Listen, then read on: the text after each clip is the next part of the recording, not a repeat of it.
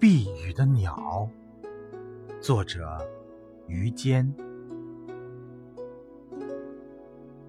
一只鸟在我的窗台上避雨，青鸟小小的跳着，一朵温柔的火焰。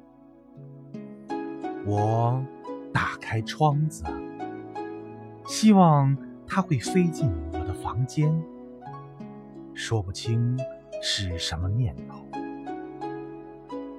我撒些饭粒，还模仿着一种叫声。青鸟看看我，又看看暴雨，雨越下越大，闪电湿淋淋的垂下。青鸟。突然飞去，朝着暴风雨消失。